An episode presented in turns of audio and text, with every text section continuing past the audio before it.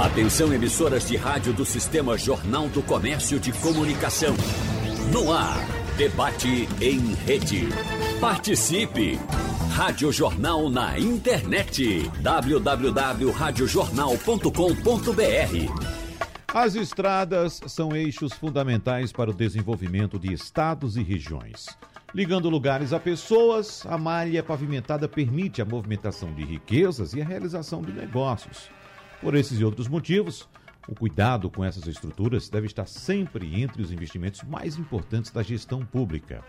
Uma pesquisa da CNT de Rodovias 2019, a Confederação Nacional dos Transportes, a CNT, avaliou como péssimas 16,1% das ligações rodoviárias de Pernambuco péssimas, 16,1%. Foram consideradas ruins 11% delas, irregulares 19,2%. Você pode achar até pouco, né? Só 16% como péssimas, mas você juntando tudo isso, péssimas, ruins, irregulares, chegamos a um patamar, a um percentual de 46,3% das estradas pernambucanas nessas condições. Já as ligações rodoviárias apontadas como boas e ótimas no estado somaram 53,7%. Então, no debate de hoje, nós vamos conversar com especialistas sobre a situação atual das nossas rodovias, que todos nós conhecemos muito bem, mas vamos também apontar para o futuro. O que é que está sendo feito e o que é que pode ser feito para melhorar esse índice de rodovias consideradas trafegáveis aqui em Pernambuco, já que, por exemplo, apesar do índice parecer aparentemente pequeno, né, 46,3%, ou seja, menos da metade das rodovias, me parece que essas rodovias em condições inadequadas são exatamente as principais, aquelas onde há um tráfego maior de veículos. No debate de hoje, estamos recebendo o diretor de parcerias e concessões da Secretaria de Planejamento e Gestão de Pernambuco, a CEPLAG, Marcelo Sandes. Diretor Marcelo Sandes, seja bem-vindo. Muito bom dia para o senhor. Muito obrigado pela presença no nosso, no nosso, debate. Bom dia, Wagner. É um prazer falar com você, falar com a Roberta, falar com o presidente Adriano Sena. Satisfação muito grande. Eu sou ouvinte da Rádio Jornal, é sempre muito bom contribuir aqui com o programa e também cumprimentar todos os ouvintes aqui da rádio. Muito obrigado. Nós recebemos também o presidente do Conselho Regional de Engenharia e Agronomia de Pernambuco, CREA, Adriano Lucena. Doutor Adriano, seja bem-vindo. Bom dia para o senhor. Doutor Adriano, nos escuta? Deixe-me ver se seu microfone. Seu microfone está fechado, doutor Adriano. Por favor, abra seu microfone agora. Bom dia, seja bem-vindo. Bom dia, Wagner. Bom dia, Roberta. Bom dia, Marcelo. Bom dia a todos os seus ouvintes. Mais uma vez, obrigado pela oportunidade. Muito obrigado pela presença. Te... E aqui no estúdio estamos com a jornalista Roberta Soares, que, como sabemos, acompanha sempre todas as questões de mobilidade aqui no estado desde mobilidade urbana até o tráfego em nossas rodovias. E por falar em rodovias, você, inclusive, bem recentemente, eh, Roberta, trouxe uma série de reportagens sobre as nossas rodovias aqui em Pernambuco. E eu quero puxar por um ponto que me chamou muita atenção, Roberta, que a gente sempre se atém, claro, à questão do pavimento em si. Rodovias esburacadas, pavimento inadequado, mas Aquela informação a respeito da recuperação da estrutura ou das estruturas do viaduto da BR-232 na Serra das Russas, aquilo me chamou muita atenção. Então veja que o perigo pode não estar somente em cima, ele pode ser até muito maior e estar escondido sob as rodovias, Roberta Soares. Boa, bom dia. Bom dia. É, sem dúvida, né? É? A gente fala muito de pavimento, né? Isso. Porque é como a gente diz, temos tão pouco que o pouco nos basta. Então, uhum. a gente, quando fala em rodovia, pensa que é pavimento.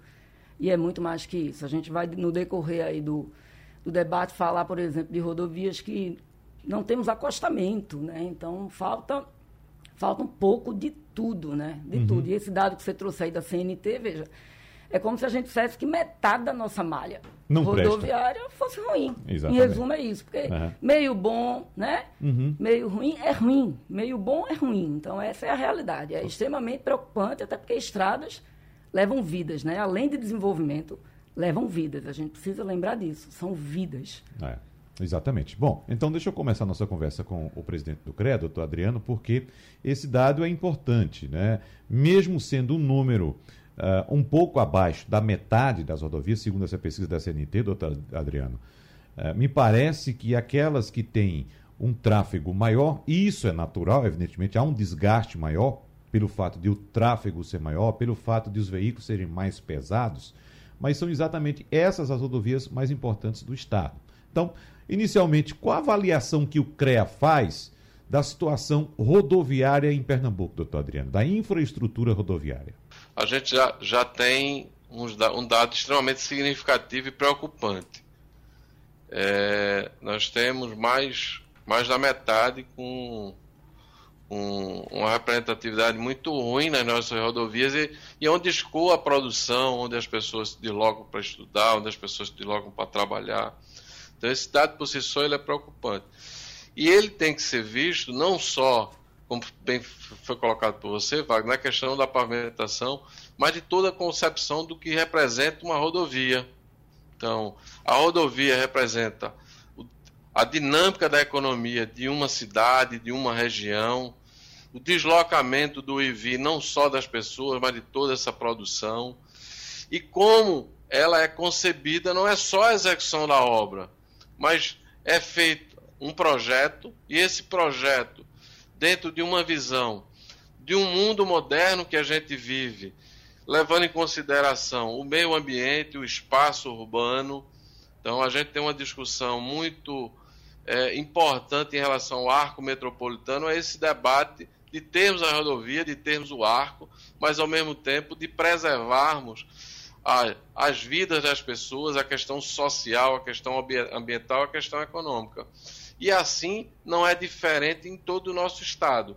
Então o CREA tem uma preocupação muito grande nesse debate para que a gente possa ter a rodovia, mas que a gente possa ter também a manutenção. Não é só fazer a obra em si, mas qual a manutenção que a gente vai ter ao longo da sua vida útil para que ela tenha a maior durabilidade. Então a gente precisa ter o controle de cargas. As, muitas vezes, Wagner, a gente percebe o cidadão dizendo que a obra foi mal feita, que o projeto foi mal feito e não foi. O projeto foi bem feito, a obra foi bem feita, mas a gente não tem esse controle das cargas. A gente precisa ter esse controle dessas cargas. A gente precisa ter a manutenção para que a drenagem, o maior problema de uma rodovia é a água.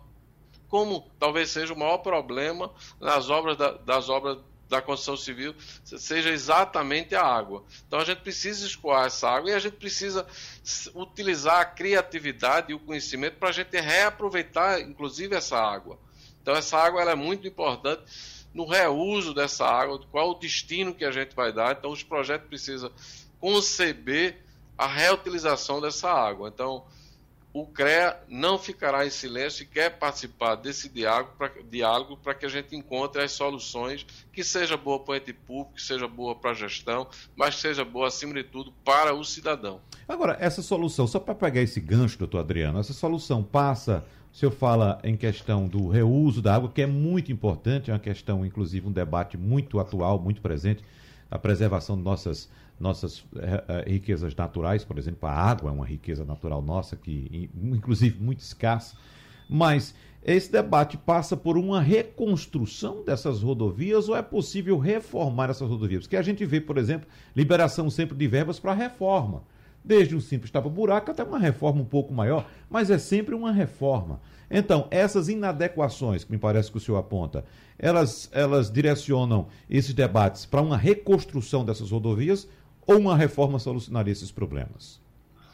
Não necessariamente uma reconstrução por completo, mas a gente com soluções em, determinado momento de aumentando o grade da rodovia, fazendo os aterros, aterros barragens, pode ter soluções pontuais ao longo da rodovia.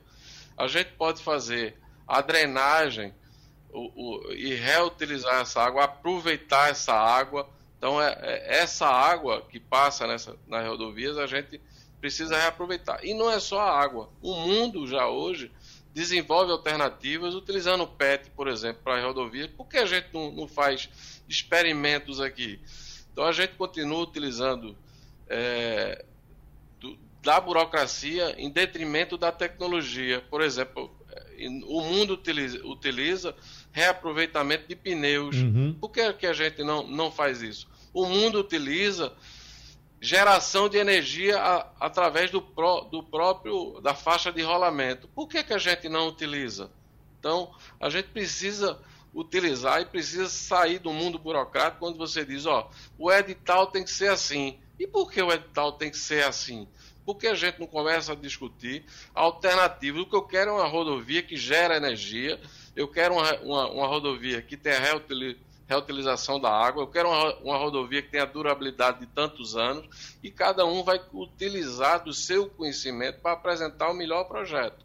Então a gente precisa discutir também alternativas que sejam mais criativas, que tenham os princípios da durabilidade, os princípios constitucionais lá no mundo do direito, o Tribunal de Contas tem uma preocupação da impessoalidade, da publicidade, da razoabilidade, mas que a gente tenha rodovias e espaços públicos muito mais democráticos, mais participativos, tá certo? Mas com a técnica da engenharia, e nós temos técnicas da engenharia que pode ser utilizada, que pode oferecer à população todos esses ganhos.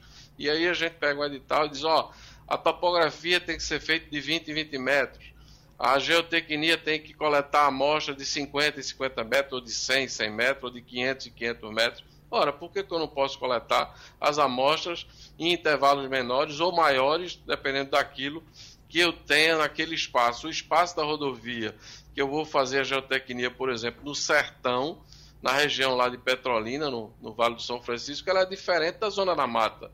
Por que, que eu utilizo o mesmo conceito?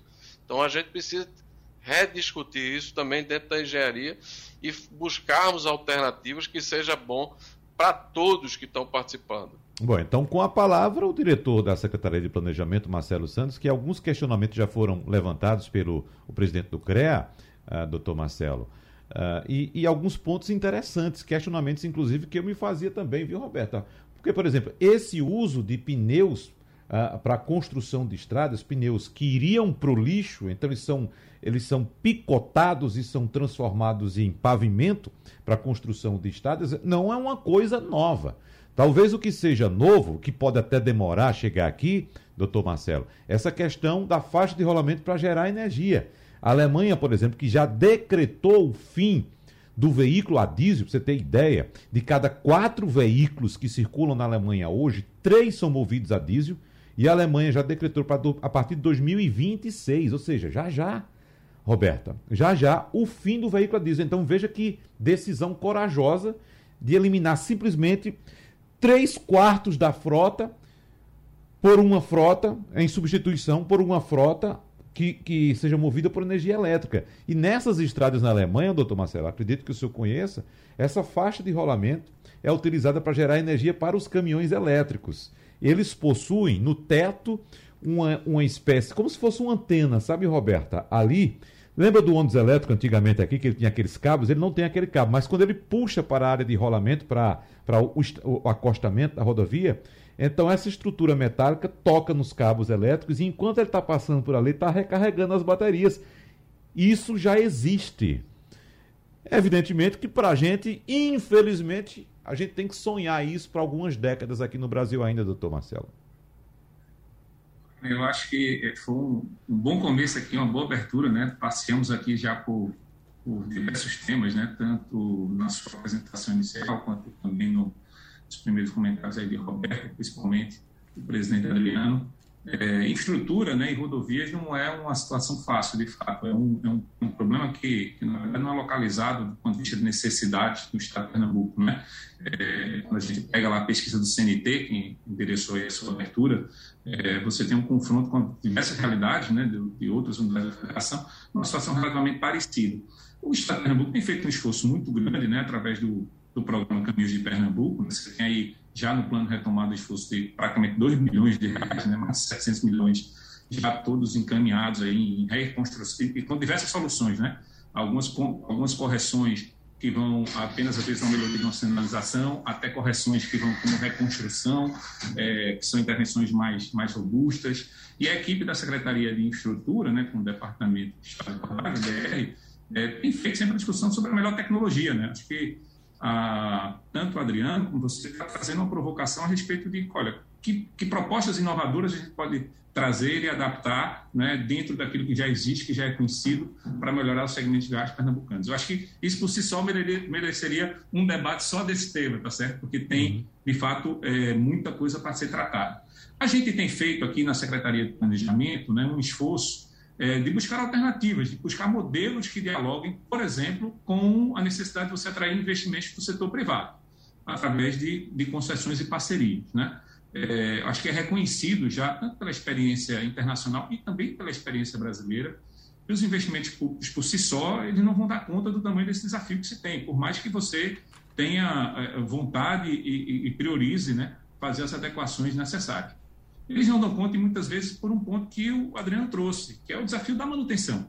Né? Às vezes você pode fazer um grande investimento, você amplia a capacidade, melhora é, uma transformação grande na rodovia, mas sempre, sempre vai ter um grande desafio, é manter aquela malha viária em condições de conforto e de, e de adequação ao usuário no longo prazo. Então, foi pensando nisso, por exemplo, que a gente trouxe, dentro do programa de parcerias é, estratégicas aqui do Estado de Pernambuco, que foi completamente reformado em 2019, é, a gente já tem uma carteira de mais de 12 projetos e 10 bilhões de reais de investimento, um programa tratado das, das concessões rodoviárias, né, três rodovias que eu tenho certeza que aqui ao longo do debate a gente vai ter a oportunidade de falar sobre Voltamos para o debate agora com Roberta Soares, que tem intervenções Queria, aqui. É, antes da gente entrar para detalhar um pouco aí esse projeto né, do pedágio, vamos traduzir assim para o cidadão comum uhum. entender.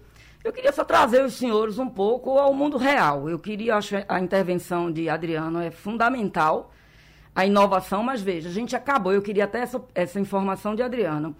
Queria essa pergunta para ele. A gente acaba, gente, o governo do estado está aí colocando, executando na prática, né, executando caminhos de Pernambuco, são 5.500 quilômetros de rodovias. E a gente não vê nenhuma dessas inovações. Né? Ao contrário, quando a gente sai de casa e anda na BR-101, contorno urbano da BR-101 já é uma obra velha sem sequer ter sido contra... finalizada.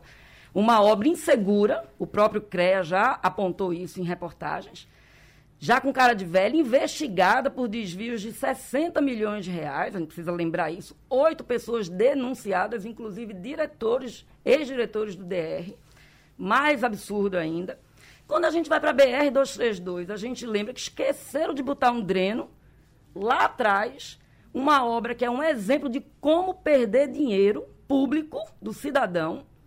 Enfim, então eu queria que como é que a gente faz essa transição, Adriano? Como é que a gente sai do discurso, da teoria da academia, que é excelente e fundamental, e consegue convencer o governo a implementar isso? Porque a gente acaba de executar um pacote de estradas que não tem nada disso. Tem o, o pavimento básico, né? Bem feito, sem dúvida. O governo do Estado está de parabéns, é, Fernanda Batista, mas a gente sabe que nem sequer pensamos, nem se, por exemplo, ciclovias não se tem, não se tem inovação nenhuma em nada, se tem o básico, às vezes nem acostamento nós temos. Como é que a gente faz isso, Adriano? Oh, Roberta, é, a gente tem que fazer e buscar essas alternativas, porque não temos outro caminho, mas a gente tem uma legislação, a gente mudou agora a 866 para 1344, que é a legislação que rege as licitações. Então, por mais boa vontade que esse governo transitório, que está aí numa gestão, que a gente tem a oportunidade de mudar quatro, quatro anos, e qualquer governo é um governo transitório, então, nessa perspectiva, a gente precisa ter a certeza que existe a legislação. E dentro dessa legislação, o poder legislativo ele é muito importante para que a gente coloque na legislação as inovações, as tecnologias, senão a gente fica para trás em relação ao mundo. Por quê? A gente não, não, não, não tem que ter a perspectiva que todo mundo é ladrão. Muito pelo contrário, as pessoas são honestas até que se prove o contrário.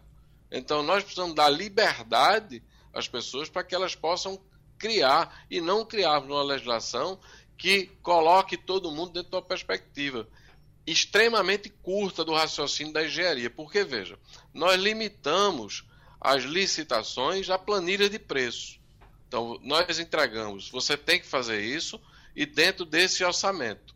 E aí, quem tiver sua perspectiva de preço, de ser mais criativo na busca de um fornecedor que oferece um preço menor, vai ganhar a licitação. Quando na verdade a gente precisa ter projetos criativos. E aí eu vou dar um exemplo de um projeto extremamente criativo que a gente está tendo na cidade do Recife, que é ali no Colégio Salesiano. Então é um debate que a gente tem que ter de forma permanente, pegar aquele modelo e aplicarmos aquele modelo, mesmo sendo uma relação privada, mesmo sendo uma relação privada, mas temos uma relação pública. Então, tem essa limitação, mas mesmo tendo as limitações, a gente precisa inserir e alguns itens que Roberta coloca com muita propriedade, que é o movimento das, dos ciclistas, o movimento dos pedestres, para que eles possam circular nessas rodovias, principalmente nessas rodovias urbanas. Aí você pode dizer, Roberto, você pode dizer, Adriano, é, mas a questão do, da acessibilidade, a questão do verde, isso não precisa estar lá na legislação, até porque a legislação não vai abranger tudo isso. Então a gente precisa, nos espaços que a gente tem, colocarmos alternativas de espaço verde, de acessibilidade, de iluminação, porque muitas dessas rodovias que você está citando na área metropolitana, Roberta, são rodovias que precisa a circulação das pessoas, principalmente no período noturno, que a iluminação tem uma relação direta com a, com a segurança ou com a insegurança. Então a gente precisa inserir também esse aspecto que é está a favor da sociedade. Então a engenharia tem muito a contribuir nesse debate para que a gente possa ter alternativas e soluções, inclusive com custo menor. A gente precisa utilizar novas tecnologias, mas com uma perspectiva que a gente vai ter obras com um, um tempo de vida útil maior, mas também com um custo menor, porque esse tem que ser o grande objetivo de encontrar essa equação. Então, do ponto de vista dos investimentos, a gente vê com muita é, é, boa vontade e, acima de tudo, vê com muita coragem de se fazer esse investimento. E tem que se fazer esse investimento porque também tinha, ou ainda tem, tá certo, um déficit realmente de manutenção, de construção de rodovia extremamente significativo. E esse debate da concessão de trazer o setor privado, ele é muito interessante tá certo? E é interessante que a gente envolva também toda a sociedade nesse debate, porque isso tem um custo. E esse custo a gente precisa ter consciência a partir de agora, porque o modelo que vai ser é, concretizado, o modelo que vai ser assinado, a gente não pode estar assinando o contrato hoje e amanhã a gente está mudando aquilo que acordou. Porque contrato assinado, a gente tem que cumprir o contrato. Ganha-se todo mundo o momento do debate é antes de nós assinarmos o contrato. É nós envolvermos toda a sociedade, envolver todos os caminhos e as pessoas que possam encontrar essa melhor alternativa de formalizarmos esse contrato, esse modelo onde o setor público tem que ganhar, o setor privado tem que ganhar e, cada, e a sociedade tem que ganhar. E cada um vai ganhar no seu modelo, no, no, no seu jeito, daquilo que é mais benéfico para si. O poder público não vai buscar o lucro financeiro, mas vai buscar o lucro social, a satisfação da sociedade naquela intervenção. Já o poder, já a iniciativa privada vai buscar o lucro financeiro, que é normal, é natural, mas a gente não pode buscar o lucro pelo, pelo lucro. E aí entra as instituições como o CREA, aí entra o poder público para regulamentar essas relações e entram muitas outras entidades e a sociedade civil para que a gente possa debater, possa ter transparências e, e apresentar a melhor alternativa para todos os, os entes envolvidos nesse debate, Roberto. Então, vamos jogar agora para Marcelo, para Marcelo agora poder deitar e rolar, Marcelo. É, detalhe aí para a população. A gente está aí, né, já está com um projeto, são três rodovias que estão sendo estudadas, aí, avaliadas para concessão da iniciativa privada. Tem um, uma questão bem polêmica, o próprio CREA já se posicionou. Queria que você falasse um pouco sobre o que o está previsto de inovação nesse projeto, para as pessoas começarem a entender e depois a gente vir aos questionamentos mais críticos. Perfeito, Roberta. É, primeiro, eu acho que, como, como o Adriano colocou, e aqui a gente tem total compreensão disso, né, isso que a gente está propondo, esse é, um, esse é um projeto que tem que envolver muita participação, muita, muita contribuição, ouvir bem a sociedade. Eu acho que estar aqui né, e, e fazer esse diálogo faz parte dessa jornada. Hoje mesmo a gente está aqui, estou falando com vocês direto de Caruaru aqui, é, a gente numa reunião administrativa com a equipe do, do consórcio que Cognac, né, que é o município da Peste, é, e, e, queria já aproveitar, viu, Adriana, que a, a abertura que você deu aqui né, do CREA estar junto, é, aberto para a discussão, da gente, de repente, até promover um debate específico aí no, no CREA, enfim, trazendo os associados aí, acho que vai ser muito bacana, com foco no projeto da concessão. É, de maneira a colocar todo mundo na mesma página, né, Roberto, o que a gente está falando? A gente está falando de três rodovias aqui no estado, é, duas dessas rodovias, inclusive, elas já estavam no planejamento de longo prazo do Estado, né, o PE 2035, feito lá em 14, é, endereçadas como rodovias que deveriam ter uma atenção especial para se viabilizar uma, uma, possível concessão né, diante das necessidades de investimento que elas possuíam, a rodovia PE 90 e a rodovia PE 60.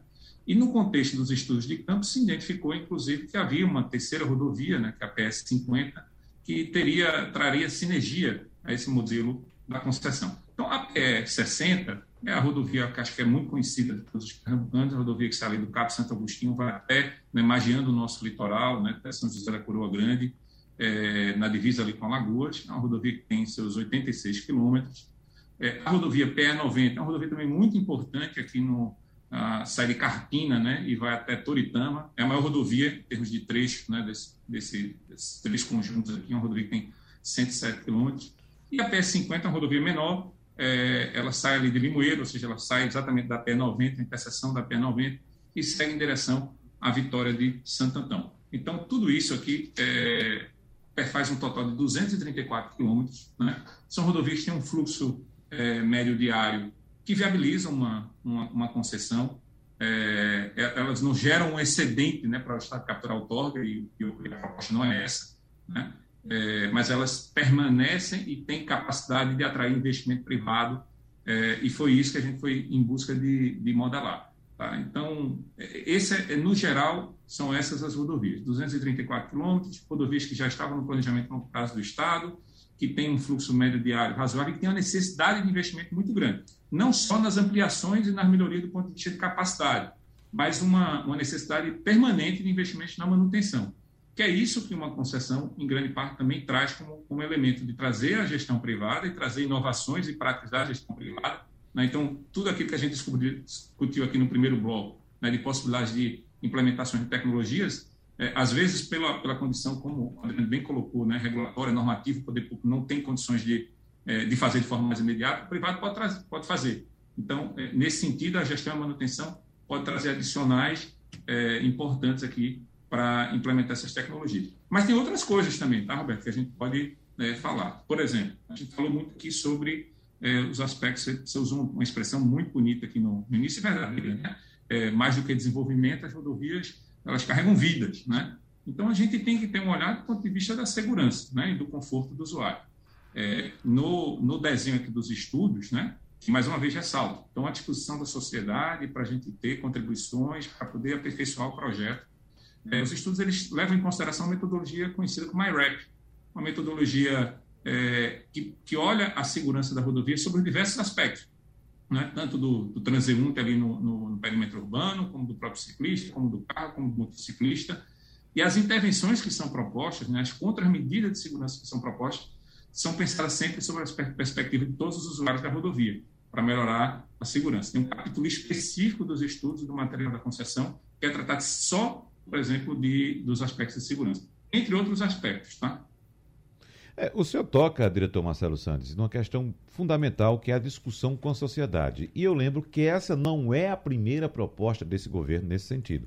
Ainda no governo Eduardo Campos, houve a proposta de concessão da rodovia, especificamente, eu acho que era 232 no trecho Recife-Caruaru, e quando o Jornal do Comércio trouxe estampada a manchete informando da intenção do governo estadual de conceder essa rodovia à exploração da iniciativa privada, houve uma, uma, uma forte crítica contrária a essa ideia de pedagiar a rodovia, o que fez o governo recuar imediatamente naquela ocasião.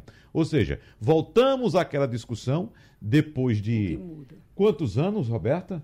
Eu acho que 10 anos depois, Mais voltamos à discussão. As estradas ficaram na mesma condição desde lá até agora, com exceção desse, desse conserto que foi feito, é, mal feito, inclusive, na BR-101, e voltamos àquela mesma discussão. Ou seja, há um elemento ideológico também nessa discussão por parte internamente do governo, que tem receio de ser colocado como, me parece, como privatista, né? quando a questão é a concessão de rodovias.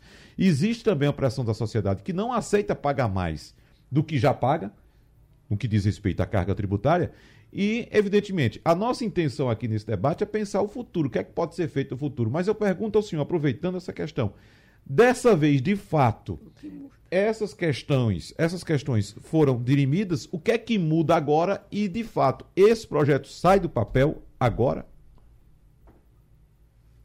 É, Wagner, o, os estudos estão postos para discussão, para a sociedade, para se ouvir. Né? É, o processo da concessão, Adriano mencionou um também que eu queria ressaltar é um casamento de longo prazo. Né? A discussão se, se, se a gente quer apostar nesse modelo, se a gente vai seguir nesse modelo, ela é dada nesse ambiente.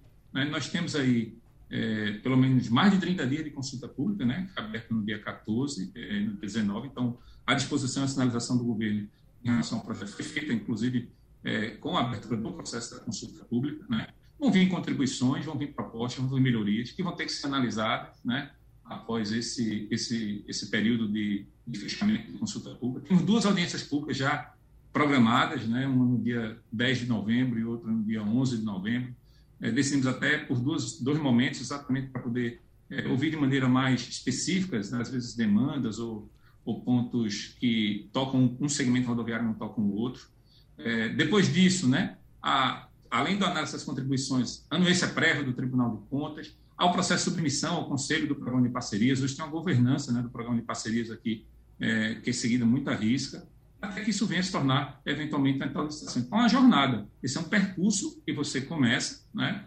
É, os estudos eles se iniciaram em 2020, estão sendo feitos com a participação do BNDES, que é uma instituição que hoje é, tem uma, um, acho que dispensa apresentações, mas especialmente no segmento rodoviário, né, uma instituição que tem um know-how muito grande, né, todo, todo o histórico do programa de concessões rodoviárias no Brasil, é, e o BNDES está apoiando aqui, está apoiando outros estados, é, e é nesse momento que a gente está fazendo esse debate. Então, a intenção de seguir com o modelo vai ter que ser debatido mesmo com a sociedade e, uhum. e, entender se a gente quer seguir por esse caminho, que é, mais uma vez, é um caminho de, de longo prazo, é um caminho de um contrato, uma jornada de 30 anos. É, agora, Roberta, essa questão da discussão com a sociedade, eu tenho a impressão, e claro, é só uma impressão, não tenho nenhum levantamento nesse sentido, que se a sociedade for consultada, se a população for consultada, a maioria vai dizer que não quer pagar um pedágio.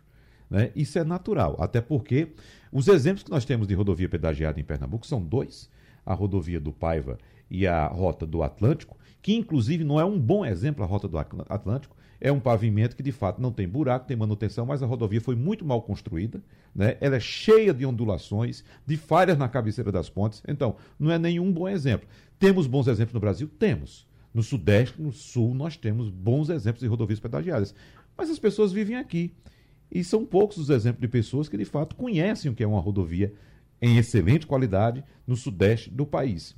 Então, fica essa dúvida se, de fato, vai colocar em discussão com a sociedade e se a sociedade, de fato, vai aprovar, Roberto, essa, essa, essa proposta. Exatamente. Até porque tem alguns pontos polêmicos que aí eu queria é, colocar, incluir Adriano aí, até porque a gente já teve uma conversa com o CREA e queria inserir também Marcelo nessa questão. Alguns aspectos. O principal deles, que as pessoas falam muito, é a questão da duplicação. Né? Na cabeça do cidadão comum, quando a gente fala em rodovia pedagiada, de cara ele já pensa em rodovia duplicada, sempre associada ao pavimento, né? É o, é o principal, principal, é o que mais pesa para o condutor. E a gente sabe que pelo projeto, aí eu queria a opinião de Adriano e queria a explicação de Marcelo, a PS60, ela vai ter aí mais ou menos metade, 50%, né, se eu não me engano, é, é, duplicada, né? A gente vai ter aí pelo menos 25 quilômetros que não vão ser duplicados, porque a área de preservação ambiental. A gente vai ter a PE90 com na faixa aí de 30% a 40% duplicada. E a PS50 não vai sequer ter trechos duplicados. Então, eu queria. Como é que é isso? É, é de fato.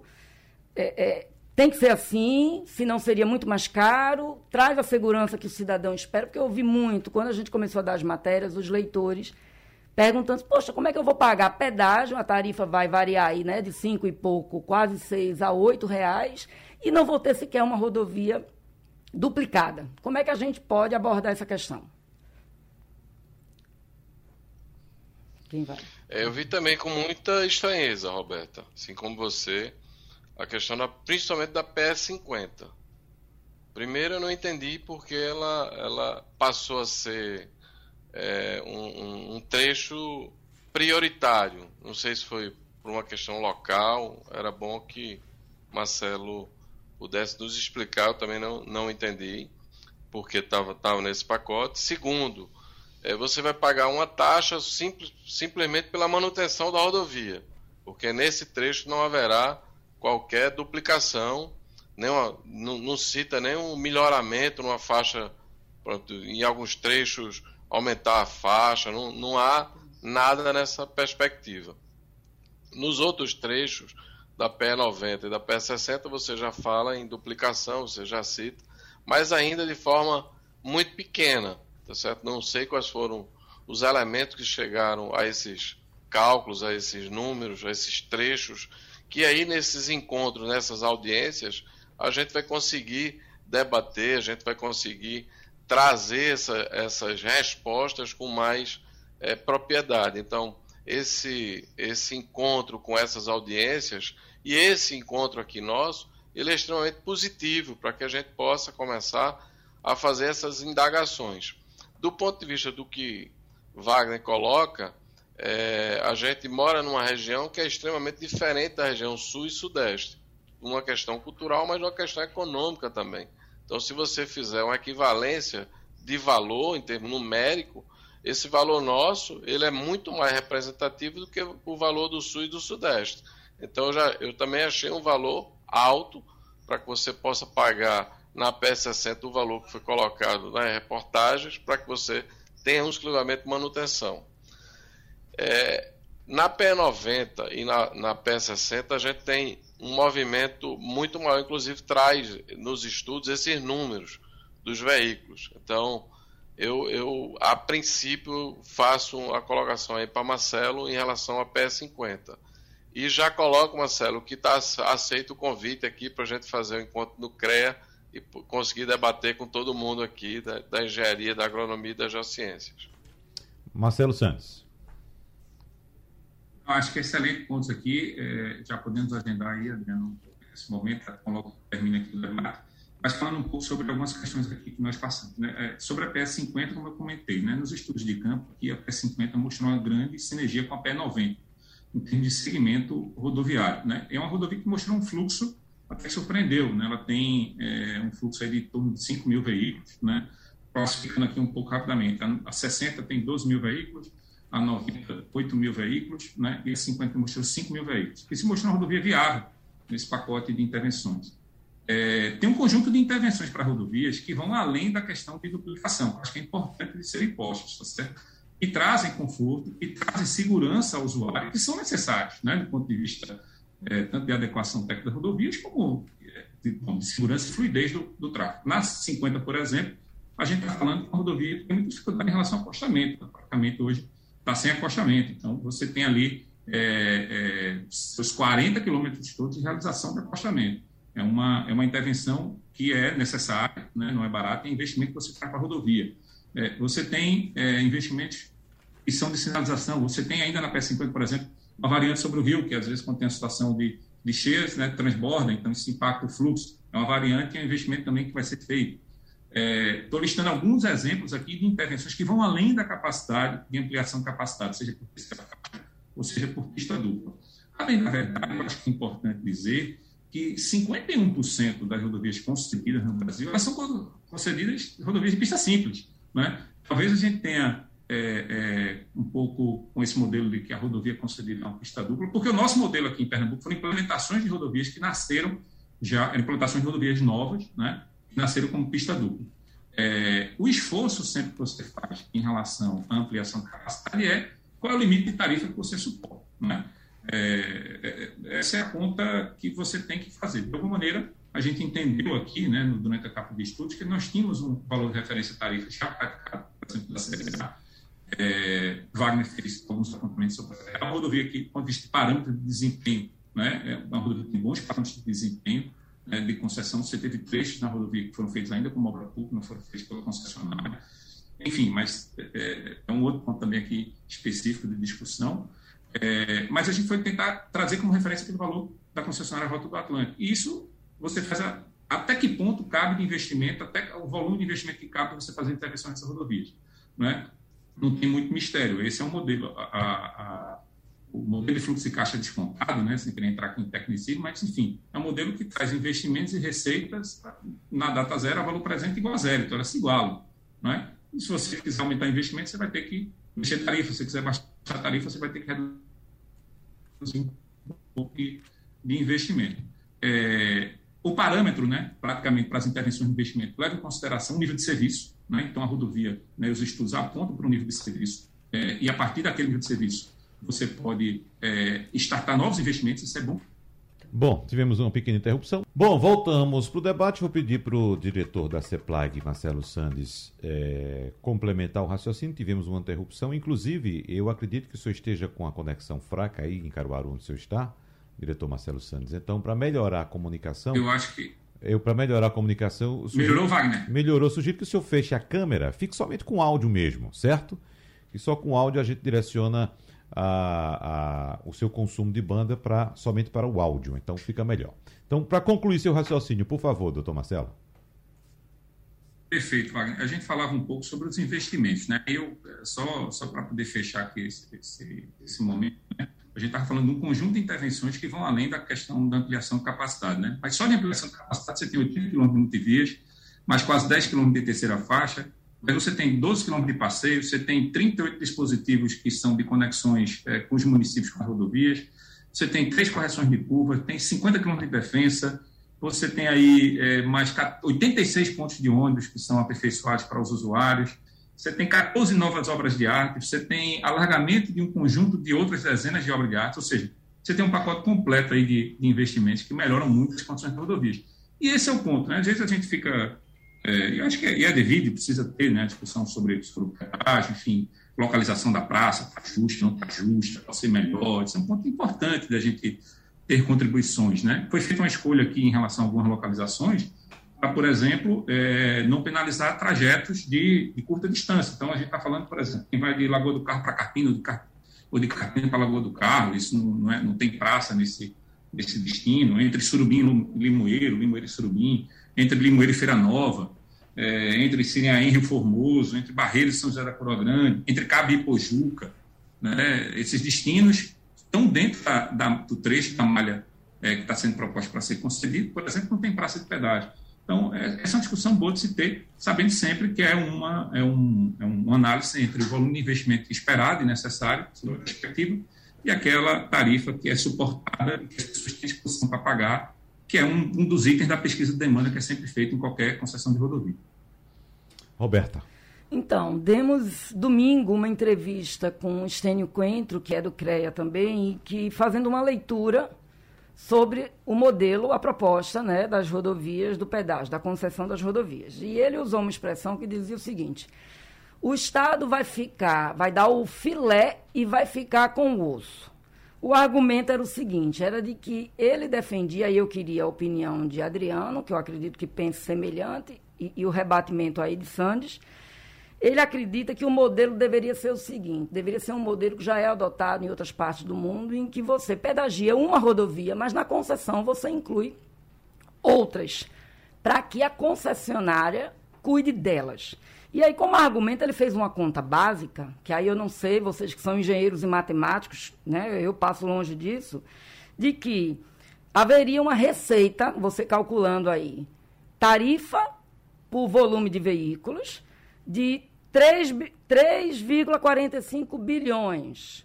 Para o custo estimado, o investimento, que é, o, que é a proposta do governo do Estado, a, a futura concessionária, teria é, dois, seriam 2,2 bilhões e 1,13 de, investi é, de, um de investimentos e 1,14 bilhões de 1,14 bilhão de custeio de operação, ou seja, 2,2 bilhões. Então, a gente teria uma sobra aí de mais de um bilhão. Ele argumenta que essa margem permitiria esse modelo de você pedagia uma, mas coloca a concessionária para cuidar das outras. Como é que vocês veem? Tem lógica isso e por que não adotamos esse modelo? Doutor Adriano. É, é, é mais uma sugestão para a gente entrar no debate, que é, que é exatamente o que vai acontecer a partir de agora. Tem uma provocação, a gente não tinha um modelo da iniciativa privada tomar conta das nossas rodovias e a partir desse instante a gente tem esse modelo proposto. A gente, Steno entra no debate fazendo um, um, uma colocação extremamente democrática e participativa, tá certo? uma preocupação que esse lucro seja colocado numa rodovia que seja como se fosse uma contrapartida desse, desse ente privado com a relação do público, que essa é uma forma extremamente democrática. Do ponto de vista econômico, eu não fiz esse, esses números, embora eles sejam simples de, de serem feitos, Roberto. Se foi feito, Roberto, eu não, não cheguei a fazer esses cálculos. Não sei se o número que Steno apresenta aí, ele faz uma projeção futura de crescimento, ou ele pega um número nesse exato momento e calcula esse volume para a data final, que seriam os 30 anos. Porque, inclusive, como trata na reportagem, é lógico, ao longo do tempo, se você tem um melhoramento da rodovia e um serviço bem prestado, essa curva de crescimento vai aumentar. O fluxo de veículos naquela região vai aumentar, então essa receita ela vai aumentar ao longo do tempo. Se você tem um aumento de, de veículo, também você tem um aumento de investimento nessa rodovia. Qual é essa, essa, essa curva? Se elas serão é, é, semelhantes, paralelas, se elas terão alguma intervenção entre uma e outra, aí a gente não sabe porque esses dados aí teria que se fazer ao longo do tempo. Mas é de suma importância a participação de todos os cidadãos, tá certo? De todos os técnicos, para que a gente possa enriquecer esse debate e a sociedade tenha a melhor proposta. E só vai ter essa melhor proposta se nós todos participarmos e contribuirmos com aquilo que nós temos de melhor, que é o conhecimento, e não só um conhecimento técnico é um conhecimento de cidadania, é um compromisso de cada um cidadão com o seu estado para que a gente possa ter as rodovias, tá certo, no estado que a gente possa ir e vir com maior frequência. E queria colocar para Marcelo também a questão por que a PE 50 e por que não a PE 45? Em termos de fluxo, eu acredito que a PE 45 que liga Vitória à escada, a gente tem um fluxo muito maior do que a PS50 que liga Vitória, que liga Limoeiro até, até Vitória de Santo Antão, passando Feira Nova e, e Glória do Goitá. Então eu queria fazer essa colocação aí para Marcelo, depois se der tempo de responder ou depois passar essa informação para mim. Tem tempo. Doutor Marcelo tem um minuto. Só um minuto, doutor Marcelo. Você tem um minuto para responder, mas antes deixa eu colocar aqui é. alguns comentários de ouvintes pelo painel interativo da Rádio Jornal. Por exemplo, Carlos, aqui do Recife, disse que utiliza muito as estradas do interior e são verdadeiras crateras. O governo faz apenas promessas e fala que são estradas, verdadeiras estradas da morte. Tem também Givaldo aqui do Curado querendo saber se a promessa de triplicação da 232 entre o final da Abdias e até o curado, se vai sair mesmo do papel. Então, o senhor tem um minuto para responder essas questões e para a gente encerrar o programa, doutor Marcelo. Eu vou muito rápido, mas certo. de antemão já deixar aqui o convite para todas as contribuições para crescimento dos estudos, estão todos disponíveis em www.parcerias.pe.gov.br. Esse é o convite para que toda a sociedade pernambucana possa conhecer o trabalho. For a triplicação da 232, o projeto está tá encaminhado é, através da Secretaria de Infraestrutura, depois remeter um momento específico para a secretária Fernanda vir falar sobre ele. É, sobre essa conta, tá, Roberta? É, na verdade, o, o, dinheiro tem valor no tempo, né? Eu acho que faltou nessa conta levar em consideração isso. É, o, o, projeto ele junta investimentos e despesas em valor presente líquido igual a zero. Então, só para ter uma ideia, né? A, até antes do processo de início da arrecadação de pedágio, é, você já vai ter um investimento no conjunto da ordem de 80 milhões de reais. Isso precisa ser precificado, tá certo? É, em relação à taxa de, de, interna de retorno do projeto. Então, tem planilha econômico-financeira aberta para conhecimento da sociedade. Eu acho que a gente pode até, Adriano, detalhar isso no CREA, tá certo? Mostrando aí abertamente é, o modelo econômico-financeiro que foi seguido. E em relação à projeção de demanda, siga as melhores práticas, tá certo? É, de projeção de demanda. E qualquer extrapolação, a demanda estourou muito, como o Adriano também bem endereçou, você tem a oportunidade de trazer mais investimentos para rodovias. Esse é um pouco a dinâmica nesse curtíssimo espaço de tempo aqui que me sobrou, viu? tá certo. Então, doutor Marcelo Santos, diretor de parcerias e concessões da Secretaria de Planejamento e Gestão de Pernambuco, muito obrigado pela sua participação no debate de hoje. Também o presidente do CREA Pernambuco, Adriano Lucena, e a nossa colega, a jornalista Roberta Soares, que inclusive vai trazer um resumo dessa conversa da gente hoje para o nosso leitor no Jornal do Comércio. É, Roberta, agora vamos, pouco. Vamos destrinchar um pouco aí mais curiosidades desse, desse projeto, que vai dar muito o que falar, né, Marcelo? Sim, queria falar sobre o DUF, a gente não teve a oportunidade de falar, o desconto do usuário frequente, enfim, tem outras inovações e aspectos aqui desse projeto para a gente comentar. Muito bem. Então, muito obrigado pela participação dos senhores no debate de hoje. Roberta, muito obrigado mais uma vez. E para você que nos acompanha, eu lembro que o debate é repetido amanhã, às duas e meia da manhã. Muito obrigado a todos, abraços e até a próxima. Até porque esse assunto não morre nunca, né? A gente tem que estar sempre debatendo aqui. Obrigado e até a próxima. Sugestão ou comentário sobre o programa que você acaba de ouvir, envie para o nosso WhatsApp 99147 8520.